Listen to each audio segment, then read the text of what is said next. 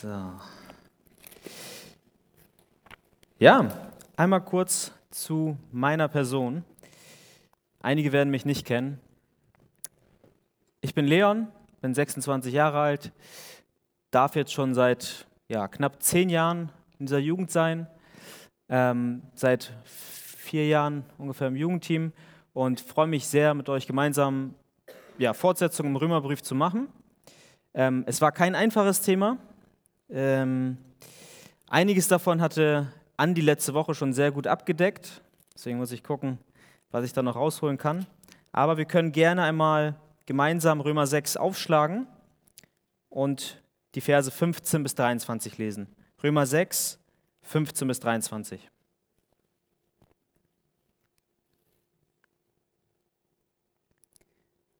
Ich lese einmal vor.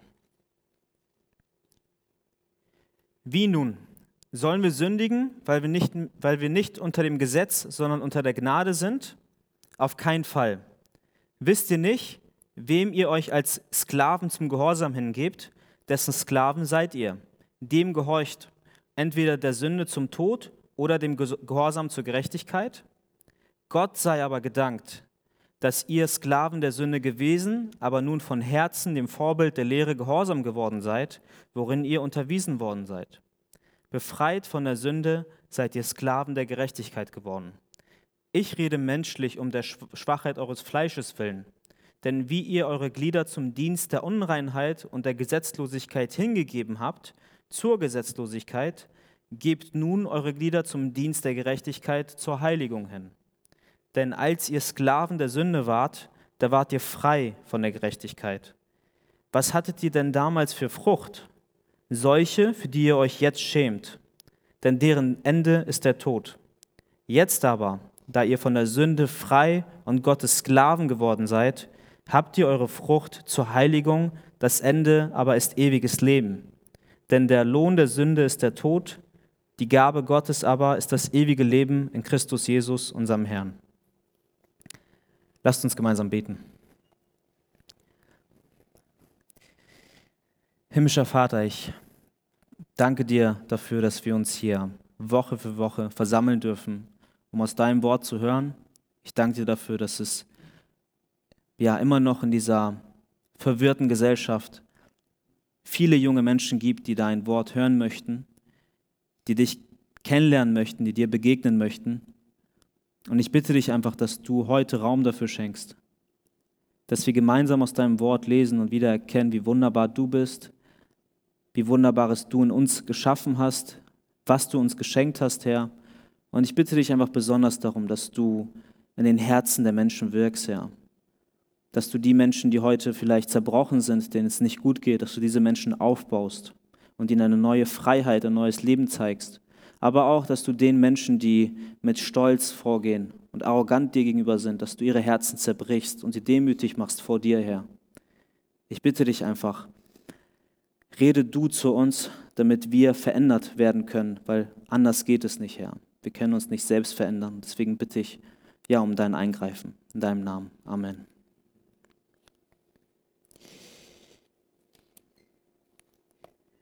Ja, wir hatten in dem Text jetzt gelesen gehabt und ähm, es ist vielleicht dem einen oder anderen aufgefallen, dass dort vielleicht verschiedene Übersetzungen drinstehen für das Wort Sklave, was ich mir hier aufgeschrieben habe oder was ich vorgelesen habe. Ich muss euch zugeben, ich benutze die Luther-Übersetzung und da steht Knecht drin. Das habe ich jetzt überall durchgestrichen und habe da Sklave hingeschrieben. Ähm, das kann bei euch auch der Fall sein, muss es aber nicht. Ähm, Im Rahmen dieser Predigt würde ich gerne das Wort Sklave benutzen. Zum einen, weil ich das Buch von John MacArthur gelesen habe und dann einen neuen Blick drauf habe, aber auch zum anderen, weil es eine etwas drastischere Situation darstellt, als wenn man nur Knecht oder Diener sagt. Denn wenn wir das Wort Sklave nehmen, dann ist das in, häufig in den meisten Fällen so, dass wir uns eher im Urtext bewegen, als wenn wir das Wort nur Knecht benutzen würden. Und zugegebenermaßen ist es vielleicht erstmal schwierig, dort Unterschiede auszufinden. Knecht oder Sklave, das hört sich erstmal ähnlich an.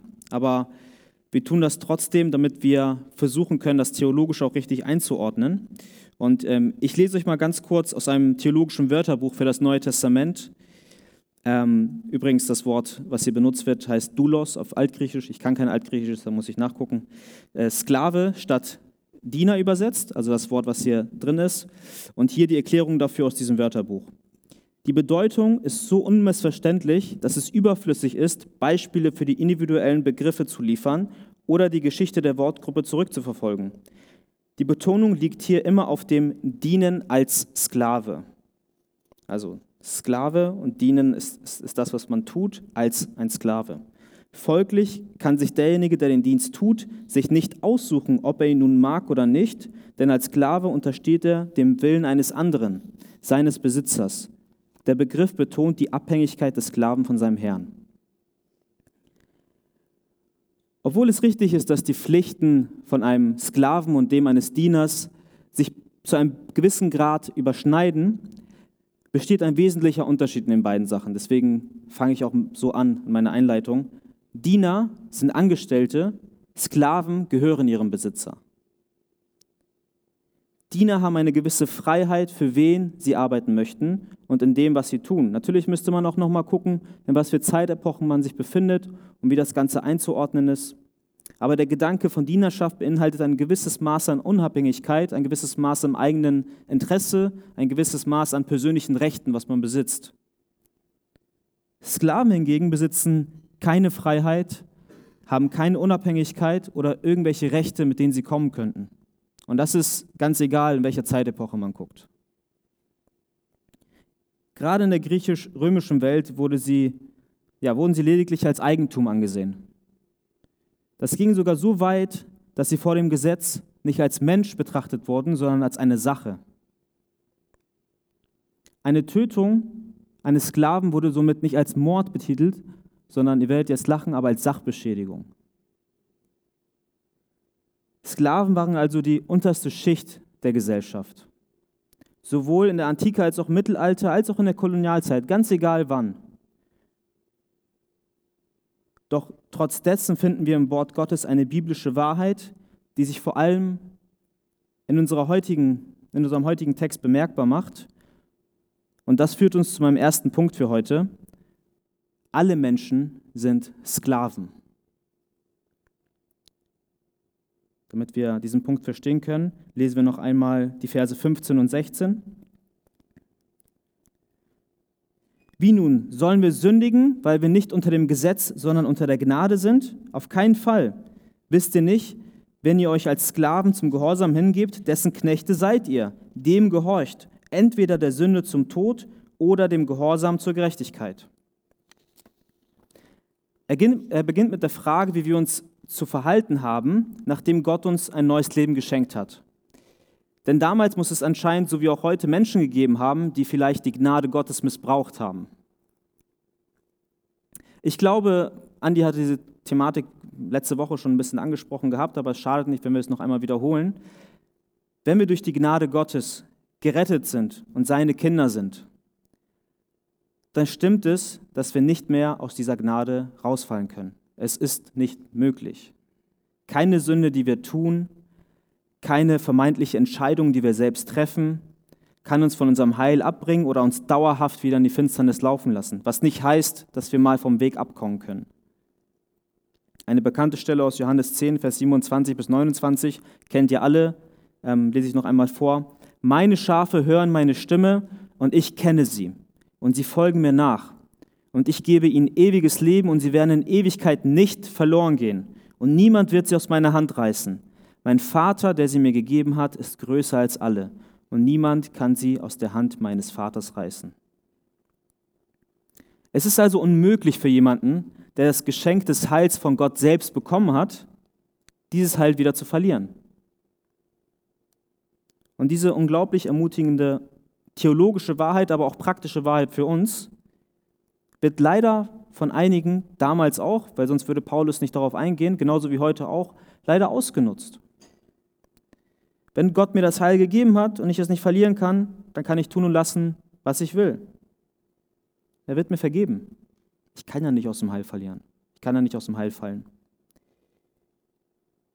Wenn ich jemanden hören würde, der so etwas sagt, dann würde ich an das Herz dieses Menschen appellieren und sagen, und ihn fragen, liebst du Gott?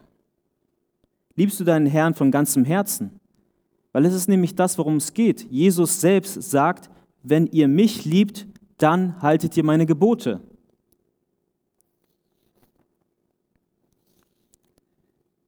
Denn wenn wir Gott lieb hätten und unser oberstes Anliegen wäre, ihm zu gehorchen und unser ganzes Leben wirklich auf ihn auszurichten, dann würden wir so eine Frage nicht stellen. Und ich weiß, dass es wahrscheinlich wenig Leute gibt, die so eine Frage gestellt haben oder zu einem Entschluss gekommen sind. Aber es ist nochmal wichtig, dass wir es noch betonen, weil wir oft so leben. Wir fragen es nicht direkt, aber wir leben oft so, als wäre es so. Leider sind wir Menschen so. Nicht nur Christen, äh, nicht, nur, nicht nur Nicht-Christen, sondern auch Christen. Immer auf der Suche nach unserem eigenen Vorteil. Immer auf der Suche danach, wie wir uns mit der, ja, unser neues Leben in Christus mit der Sünde vereinbaren können. Aber wir dürfen eine wichtige Sache nicht vergessen und es tut mir jetzt leid für die Ausdrucksweise, aber Gott lässt sich nicht verarschen. Wir haben es mit einem heiligen Gott zu tun und er sieht, was wir tun. Er sieht unsere Herzen. Er weiß, was abgeht. Und wir dürfen so unendlich dankbar dafür sein, dass er uns von der ewigen Verdammnis gerettet hat. Und das Heil in Jesus Christus geschenkt hat. Das ist keine Selbstverständlichkeit. Das muss uns bewusst sein. Und lass uns dieses Geschenk nicht mit einem egoistischen und undankbaren Herzen annehmen, sondern mit einem dankbaren und demütigen Herzen. Das war die erste Wahrheit. Die zweite Wahrheit, die wir in diesen beiden Versen sehen, ist, dass jeder Mensch sich in irgendeiner Weise von etwas oder von jemandem abhängig macht. Deswegen auch die ja, provokante These, die ich am Anfang gestellt hatte, alle Menschen sind Sklaven. Paulus beschreibt es hier selbst. Entweder bist du ein Sklave, der sich der Gehorsamkeit hingibt, oder du bist ein Sklave, welcher sich der Ungehorsamkeit hingibt. Entweder bist du ein Sklave der Sünde oder du bist ein Sklave der Gerechtigkeit. Also wir sehen, es gibt keine dritte Option. Paulus würde nicht umsonst diese Redewendung benutzen, entweder oder, wenn er damit nicht klarstellen wollen würde, dass es nur zwei Optionen gibt, entweder oder. Es lässt hier keinen Inter Interpretationsspielraum übrig. Und ob du nun zu Gott gehörst oder nicht, Du bist abhängig von jemandem. Du bist von, abhängig von etwas. Du bist ein Sklave. Du kannst nicht vollkommen unabhängig von irgendwas leben. Und gerade in unserer heutigen Gesellschaft lebt häufig diese Illusion der Selbstbestimmung, dass wir unabhängig von allem leben können. Ich bestimme, was ich mache. Und sämtliche Motivationsredner und Verkaufstrainer, ich kenne das aus meinem eigenen Job, versuchen dein Selbstvertrauen zu pushen, und aufzubauen und sagen dir, du bist die einzige Person, die über dein eigenes Leben entscheiden kann und bestimmen kann. Oder auch Sprüche wie jeder ist seines eigenen Glückes Schmied.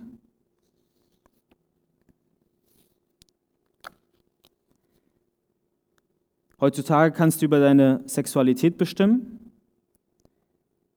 Du kannst über dein Geschlecht bestimmen.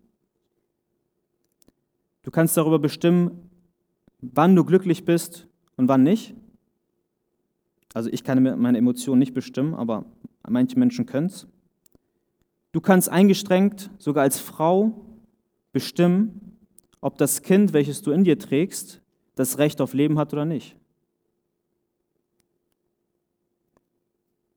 Und die Gesellschaft redet sich ein, dass jeder Mensch unabhängig von allem anderen leben kann. Wie soll das kleine Geschöpf, was im Bauch der Mutter an, anwächst, wie soll diese Person bestimmen, ob sie leben möchte oder nicht? Und dafür sagt die, das ganze Konstrukt der Gesellschaft schon. Die Bibel spricht, in eines Mannes Herzen sind viele Pläne, aber zustande kommt der Ratschluss des Herrn. Sprüche 19, Vers 21. Ich lese nochmal vor, das gilt nicht nur für Männer, es gilt auch für Frauen. In eines Mannes Herzen sind viele Pläne, aber zustande kommt der Ratschluss des Herrn. Am Ende des Tages passiert das, was Gott in seinem perfekten Plan vorbereitet hat. Da ist die Frage nicht, ob wir bestimmen können, ob wir selbst bestimmen können, sondern wer über uns bestimmt. Das ist die richtige Frage. Und daher noch einmal die Frage ganz persönlich an dich. Bestimmt Sünde dein Leben oder bestimmt Gott dein Leben? Entweder oder. Und wenn man das mal bildlich übertragen möchte, dann ist Sünde wie die Erdanziehungskraft. Also Erdanziehungskraft für alle, die es nicht wissen. Also es ist ja die Kraft, die uns am Boden hält, die mich jetzt gerade am Boden hält und mich nicht abheben lässt. Die Bibel lehrt uns, dass wir von Geburt an Sünder sind und dass wir in Rebellion zu Gott leben. Möchten wir selbst über uns bestimmen, über unser eigenes Leben bestimmen, so entscheiden wir uns für, aus Natur aus immer für die Sünde. Das ist eine biblische Wahrheit, die wir stehen haben.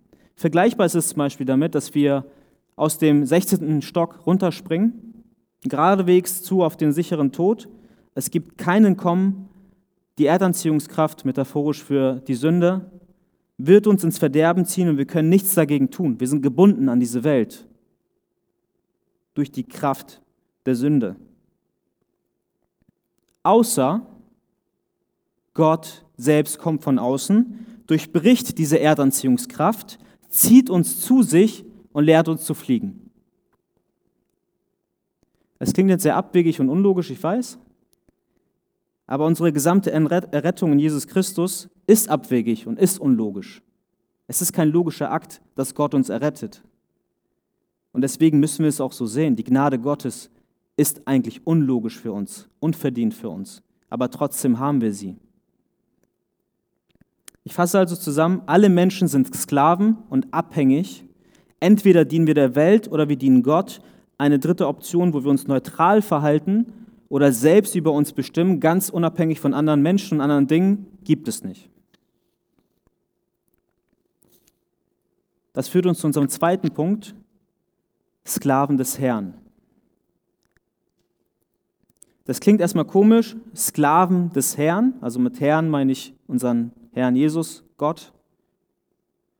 Aber Paulus schreibt in Vers 18, befreit von der Sünde seid ihr Sklaven der Gerechtigkeit geworden.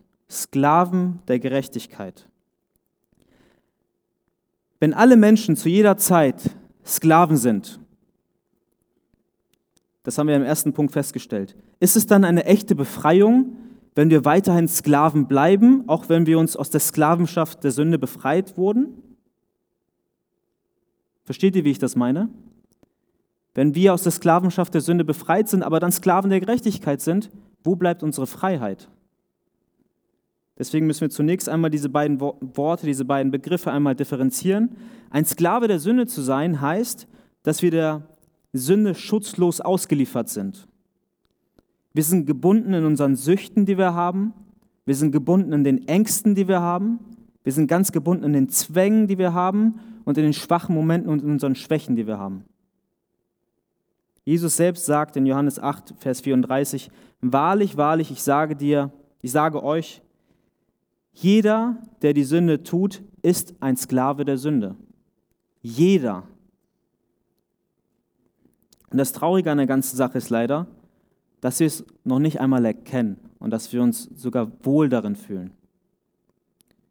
Der Sklavenhalter, sinnbildlich für die Sünde, behandelt den Sklaven, den Menschen, so unwürdig und schlecht, wie er nur kann. Auch wenn es uns manchmal süß rüberkommt, wenn wir Sünde begegnen, dann seid euch klar, es ist der Sklavenhändler, der euch so schlecht wie möglich behandelt Vielleicht merkt ihr es nicht gleich, aber es wird einen Zeitpunkt geben, wo wir es alle merken werden. Und ein Beispiel finden wir in der Sklavenschaft der Israeliten in Ägypten. Da war das so, dass der Pharao, jetzt sinnbildlich für die Sünde selbst, ein grausamer, grausamer Tyrann war, der seine israelitischen ähm, Arbeitskräfte täglich mit Gewalt unterdrückte und sie wirklich bis zum Erbrechen arbeiten ließ. Er nutzte sie aus, drückte den letzten Tropfen Kraft aus ihnen heraus wie aus einem nassen Handtuch und ließ sie dann erbärmlich sterben. Bis Gott selbst eingriff und sie aus der Sklaverei der Sünde befreite und sie ins verheißene Land führte. Doch selbst nachdem Gott ein so großes Wunder vollbracht hatte, müsst ihr euch vorstellen, Menschenmassen, die aus der Sklaverei befreit wurden, beschwerte sich das Volk über den anstrengenden Weg und dass es immer nur das Gleiche zu essen gab. Sie wollten zurück in die Sklaverei, sagten, da hatten wir wenigstens Essen. Das Verhalten der Israeliten beschreibt eigentlich perfekt unseren heutigen Umgang mit Sünde. Das ist genau das, wie wir mit Sünde umgehen, mit Sünde, die uns zieht. Es gibt Sünden, die, die, von denen sind wir ganz frei geworden, aber jeder von uns hat Sünden. Ich und wir alle haben Sünden, die uns immer wieder zurückziehen. Gott schenkt uns ein neues Leben, keine Sklaverei in Gefangenschaft, sondern eine Sklaverei in Gerechtigkeit. Jetzt kommt die Differenzierung. Dass wir nicht schlecht behandelt werden, ausgenutzt werden oder weggeworfen werden, sondern dass wir gütig behandelt werden von, unserem Herrn. Dass wir mit allem versorgt werden, was wir brauchen. Und wir beschweren uns darüber und sehen uns nach der Sünde. Wie sieht es ganz konkret in deinem Leben aus, nachdem Gott dich zu seinem Kind gemacht hat? Sehnst du dich immer noch nach der Sünde? Und ich weiß, dass wir diese Frage alle mit Ja beantworten können. Fällst du immer wieder in denselben Sünden? Sind es immer noch dieselben Süchte, dieselben Ängste und Zweifel, dieselben Begierden, die dich zurück in die Finsternis ziehen und dich dort festhalten möchten? Dass mich hier keiner falsch versteht. Ein Christ führt seit dem Moment seiner Bekehrung trotzdem kein sündloses Leben. Das ist nicht das, was ich jetzt versuche zu vermitteln. Aber ein Christ sehnt sich von ganzem Herzen danach, frei zu werden von der Sünde und gehorsam Gott gegenüber zu leben. Ja? Also ich weiß, oft ist es so, dass dieser, dass dieser, dieser Begriff oder diese Redewendung so ein bisschen mit Schmunzeln ähm, gesehen wird, aber ja, hier kann man sagen, der Wille zählt dass wir es möchten von ganzem Herzen, das zählt, dass wir alles daran setzen. Dass wir versagen werden, ist klar, weil wir in dieser Welt niemals perfekt sein werden. Und hast du diese Sehnsucht nach einem reinen Leben vor Gott? Einem komplett reinen Leben vor Gott?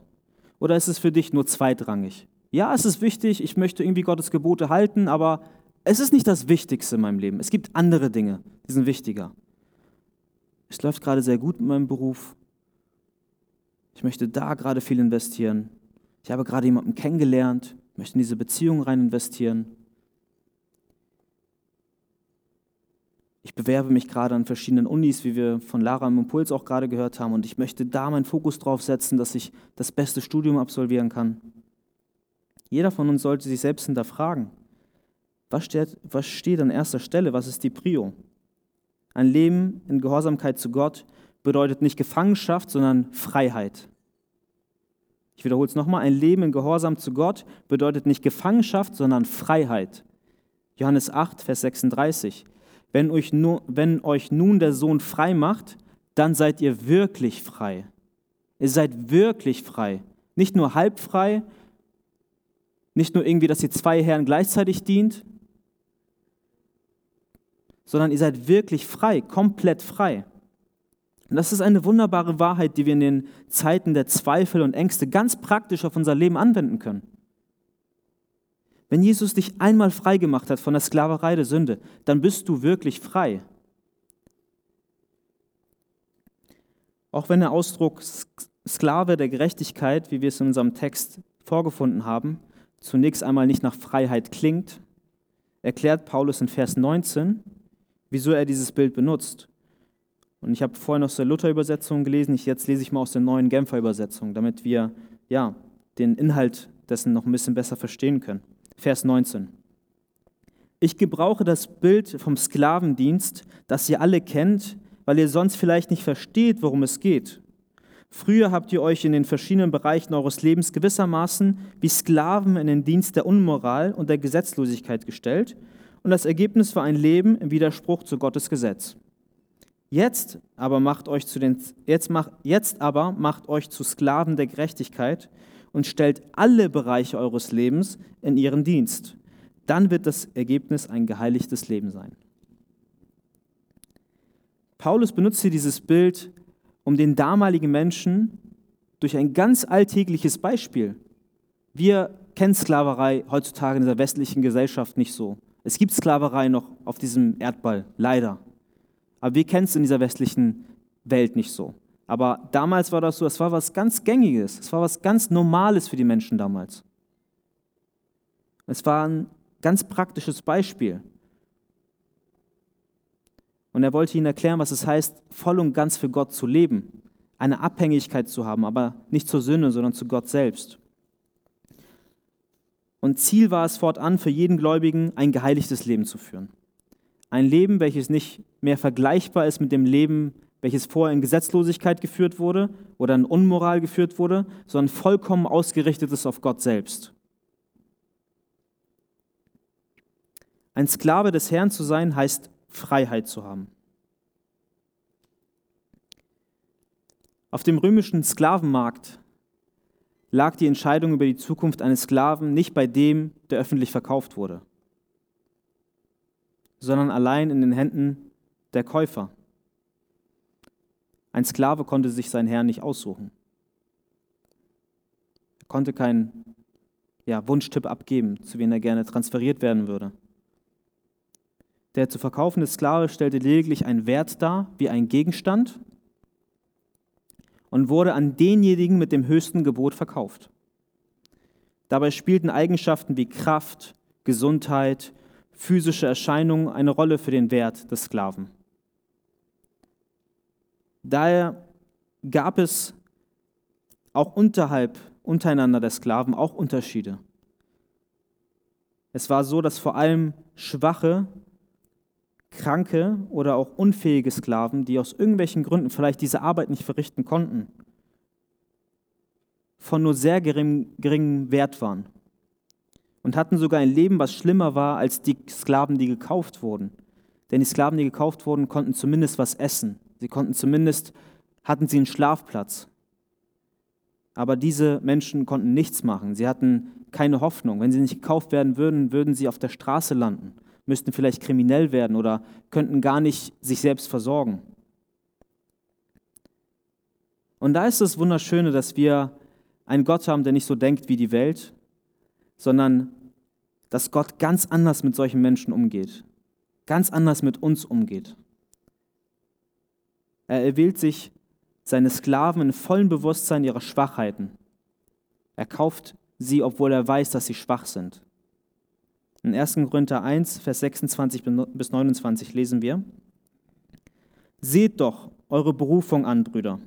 Nicht viele von Natur aus Weise, nicht viele Mächtige, nicht viele Edle sind berufen, sondern was töricht ist in den Augen der Welt, das hat Gott erwählt, um die Weisen zu beschämen. Und was schwach ist in den Augen der Welt, das hat Gott erwählt, um zu Schanden zu machen, was stark ist.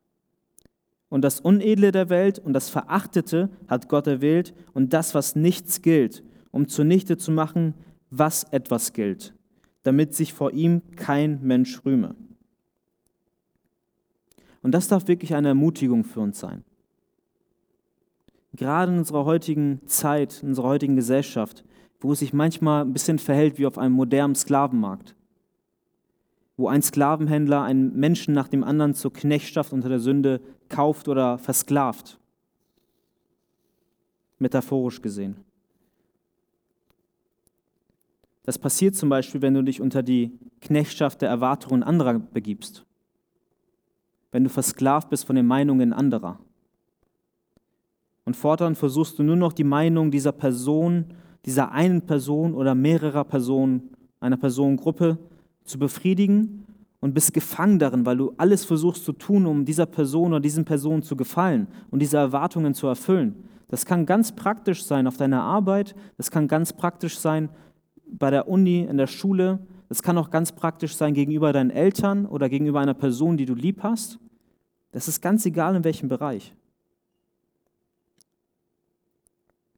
Oder auch Leistungsdruck, ganz speziell auch für die Leute, die in der Schule sind oder auf der Uni oder in der Uni.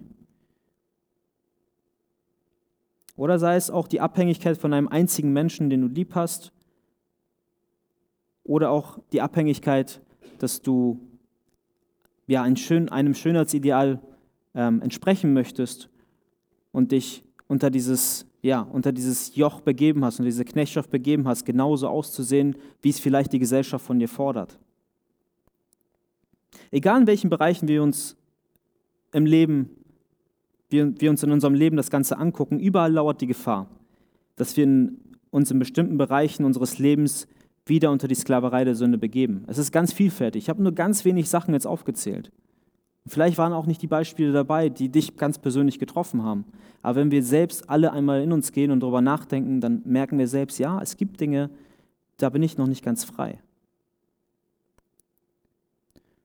Und da kommt Gottes wunderbare Gnade ins Spiel.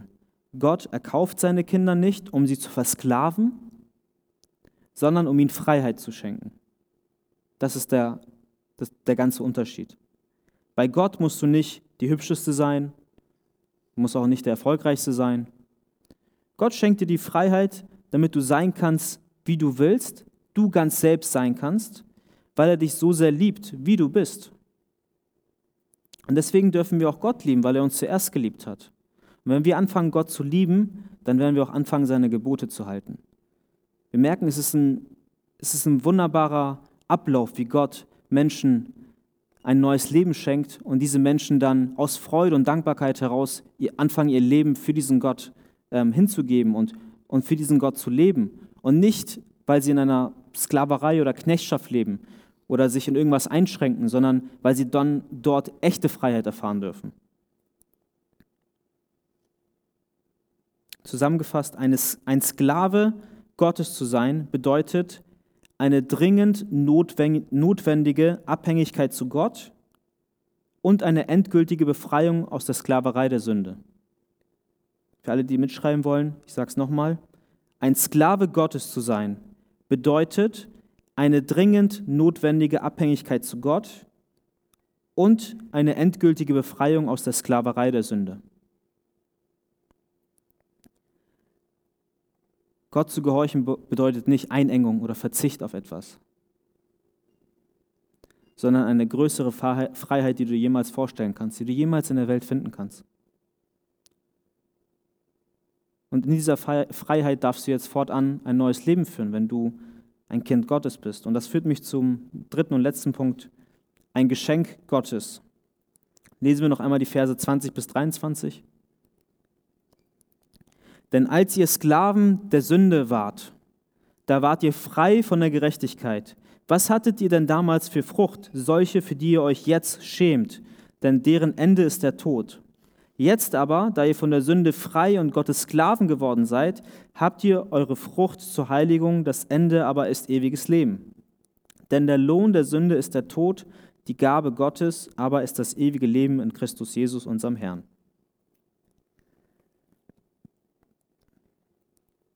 Paulus erinnert hier die Gläubigen noch einmal daran, wie es war, als sie noch in der Welt waren. Das ist ein kleiner Reminder, den er, den er ihnen gibt. Die Frucht, die sie brachten, war nicht zur Ehre Gottes, sondern etwas, was sie jetzt in ihrem Christenleben beschämen würde oder auch beschämte. Sie folgten ihrem eigenen Willen, ohne einen Gedanken an Gott selbst zu verschwenden, und dieses Verhalten brachte keine bleibende oder gute Frucht hervor, sondern nur Beschämung und am Ende sogar, wie wir unserem Text entnehmen können, den Tod. Und es werden auch hier einige heute sitzen, die in dieser Woche kaum einen Gedanken an Gott verschwendet haben. Die in so vielen alltäglichen Situationen ihren eigenen Willen verfolgt haben, vielleicht sogar eine Frucht hervorgebracht haben, für die sie sich im Nachhinein geschämt haben. Und da gilt es, dass jeder sich selbst hinterfragt, und ich nehme mich damit rein. Bringe ich gute Frucht zur Heiligung, deren Ende das ewige Leben ist? Oder bringe ich schlechte Frucht, die beschämend ist und sogar in den Tod führt? Und wenn du dich Christ nennst, wenn ich mich Christ nenne, wenn wir uns Christen nennen, dann muss dein Leben, dann muss unser Leben den Taten auch entsprechend sein. Da muss das sich in den Taten widerspiegeln. Nicht, weil die Taten an sich Gott beeindrucken könnten. Nichts, was du tust, kann Gott in irgendeiner Weise beeindrucken oder beeinflussen oder überreden, sondern weil du, sondern weil wenn du die Gnade Gottes geschmeckt hast und diese Erkenntnis darüber hattest, dass Gott dich aus der tiefsten Finsternis gerettet hat und es weiß, es gibt hier Menschen, die echt in einem tiefen Loch drin waren, bevor sie Jesus kennengelernt haben. Dass du dann dein Leben fortan freudig und mit vollkommen auf ihn ausrichten möchtest. Dann wird es dein Herzensanliegen sein, das zu machen. Weil du unendlich dankbar dafür bist, für deine neue Freiheit, die du in Christus hast. Das Leben von John Newton, einem ehemaligen Sklavenhändler und Verfasser des weltbekannten Liedes, welches wir alle kennen, Amazing Grace, beschreibt genau diese neue Freiheit, die wir in Christus haben dürfen. Wer sich seine Biografie durchgelesen hat, also ich habe es nicht gemacht, ich habe nur, ich habe es in einem anderen Buch gelesen, weiß, dass er sowohl selbst zunächst Sklave auf einem Schiff war, bevor er selbst zum Sklavenhändler aufstieg und dann Menschen selbst versklavte und sie arbeiten ließ für ihn selbst auf einem Schiff. Und eines Tages offenbarte sich Gott ihm und bekehrte, und er bekehrte sich zu Gott. Und daraufhin schrieb er dieses weltbekannte Lied, Amazing Grace. Und ich lese euch mal die ersten zwei Strophen vor, wie sie die, seine Dankbarkeit beschreiben. Auf Deutsch. Ich lese sie einmal ganz kurz vor. Erstaunliche Gnade, wie süß der Klang, die einen armen Sünder wie mich erretteten. Ich war einst verloren, aber nun bin ich gefunden, war blind, aber nun sehe ich. Es war Gnade, die mein Herz Furcht lehrte, und Gnade löste meine Ängste. Wie kostbar erschien diese Gnade in der Stunde, als ich dies das erste Mal, als ich das erste Mal glaubte. John Newton schmeckte diese einzigartige Freiheit, die er hatte die er zuvor niemals gekannt hatte. Egal, ob er sich selbst als Gefangener gesehen hat und selbst Sklave war oder ob er selbst aus dieser Gefangenschaft rausging, aus dieser weltlichen äh, oder scheinbaren Gefangenschaft und dann selbst zum Sklavenhändler wurde.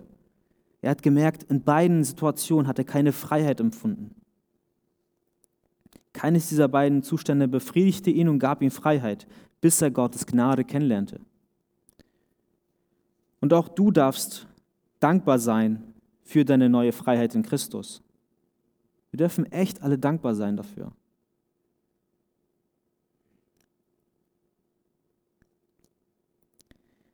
Aber diese Freiheit hatte auch einen Preis. In der Historie des Alten Testaments wurden viele Männer und Propheten Gottes Knecht genannt. Jetzt benutze ich dann mal das Wort Knecht. Am häufigsten von ihnen war das Mose, aber auch bekannte biblische Personen wie Abraham, Isaak, Jakob, Josua, David. Sie alle waren Knechte Gottes, an denen Gott selbst gefallen hatte. Im Buch Jesaja wird auch von einem ganz besonderen Gottesknecht gesprochen. In den vier sogenannten Gottesknechtsliedern wird dieser in Kapitel 42 erst einmal vorgestellt. Dort lesen wir gleich in Vers 1, also Jesaja 42, Vers 1. Siehe, das ist mein Knecht, ich erhalte ihn und mein Auserwählter, an dem meine Seele gefallen hat. Ich habe ihm meinen Geist gegeben, er wird das Recht zu den Nationen bringen. Weiter heißt es im zweiten Lied, in Kapitel 49, Vers 6, es ist zu wenig, dass du mein Knecht bist, um die Stämme Jakobs aufzurichten und die Bewahrten Israels wiederzubringen, sondern ich habe dich auch zum Licht der Nationen gemacht, damit du mein Heil bis an das Ende der Welt bringen kannst. Der Gottesknecht, der hier beschrieben wird, war also sowohl von Gott auserwählt, als auch die Person, die das Heil auf der ganzen Welt verbreiten sollte. Ein wahrer Herrscher, wie wir so ein bisschen hier rauslesen können, der kommen sollte, um endlich die Nation Israel zusammenzubringen und Gerechtigkeit walten zu lassen. Ja, und ein eine Herrschaft unter, unter Frieden laufen zu lassen. Eigentlich jemand, der, ja, ein, ein vollkommener Herrscher, der kommen sollte, um alles in seine Hand zu nehmen. Und dann lesen wir in Kapitel 50, Vers 6, das ist das dritte Lied, was quasi hier eingeteilt ist, was wirklich passierte. Der Gottesknecht sprach selbst, ich hielt meinen Rücken denen hin, die mich schlugen, und meine Wangen denen, die mich rauften. Mein Gesicht verbarg ich nicht vor Schmach und Speichel. Der Gottesknecht, der Auserwählte Gottes, der kommen sollte, um alles neu zu machen, wurde ausgepeitscht und geschlagen wie ein Sklave. Ohne Widerrede gab er sich der Bestrafung hin. Nicht, weil er sie verdient hatte, sondern weil er dies tat um unserer Schuld willen. Dieser Gottesknecht war Jesus selbst. Der Höhepunkt kam dann in Kapitel 53, Verse 4 und 5. Für wahr, er trug unsere Krankheit und lud unsere Schmerzen auf sich, wir aber hielten ihn für den, der geplagt und von Gott geschlagen und gemartert wäre, aber er ist wegen unserer Schuld verwundet und wegen unserer Sünde zerschlagen worden. Die Strafe liegt auf ihm, damit wir Frieden haben. Und durch seine Wunden sind wir geheilt. Unsere neue Freiheit in Christus hatte einen Preis. Das Lobpreisteam kann schon gerne nach vorne kommen. Es kostete dem Sohn Gottes das Leben. Nicht nur in fleischlicher Hinsicht, sondern es kostete ihm auch, dass er die gesamten Sünden der gesamten Welt auf sich tragen würde. Vergangene Sünden sowie aktuelle Sünden sowie zukünftige Sünden. Doch als er diese Freiheit für uns am Kreuz erwirkt hatte, waren wir nicht mehr länger Sklaven der Sünde. Durch den Glauben an Jesus wurden wir gerechtfertigt. Und von nun an waren wir Sklaven der Gerechtigkeit, weil wir diese Rechtfertigung anrechnen lassen konnten das ewige, nicht in Gefangenschaft, sondern in vollkommener Freiheit. Und jeder Gläubige, der einst unter der Knechtschaft der Sünde stand, hatte einzig und allein den Tod als Lohn für, für seine Sklavenarbeit. Das ist das, was uns Vers 23 sagt. Doch in dem Moment, wo Jesus dich zu seinem Kind gemacht hat, hast du das größte Geschenk überhaupt bekommen. Das ewige Leben in Jesus Christus, unserem Herrn, und das vollkommen umsonst und unverdient. Amen. Lasst uns gemeinsam noch beten.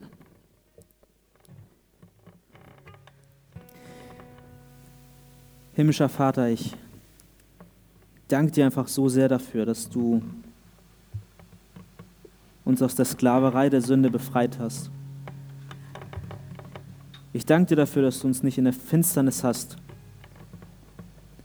ja, verloren gehen lassen, sondern dass du uns neu gemacht hast, dass du uns neues Leben geschenkt hast, dass du uns komplett frei gemacht hast, Herr. Herr, und es gibt immer noch Bereiche in unserem Leben,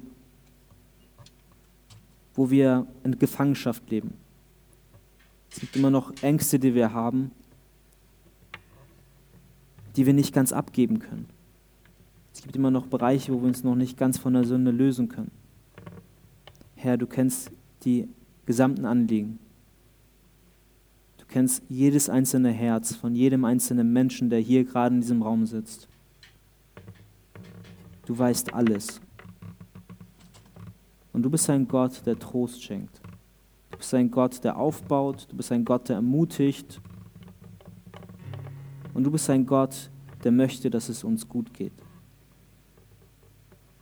Herr, ich bitte dich, dass du allen, die dort Probleme haben, immer wieder mit denselben Sünden zu kämpfen haben, immer wieder an denselben Bereichen sich unter die Knechtschaft der Sünde begeben. Herr, dass du ihnen einen Durchbruch schenkst, dass sie sich dort losreißen können, dass sie Sklaven der Gerechtigkeit werden.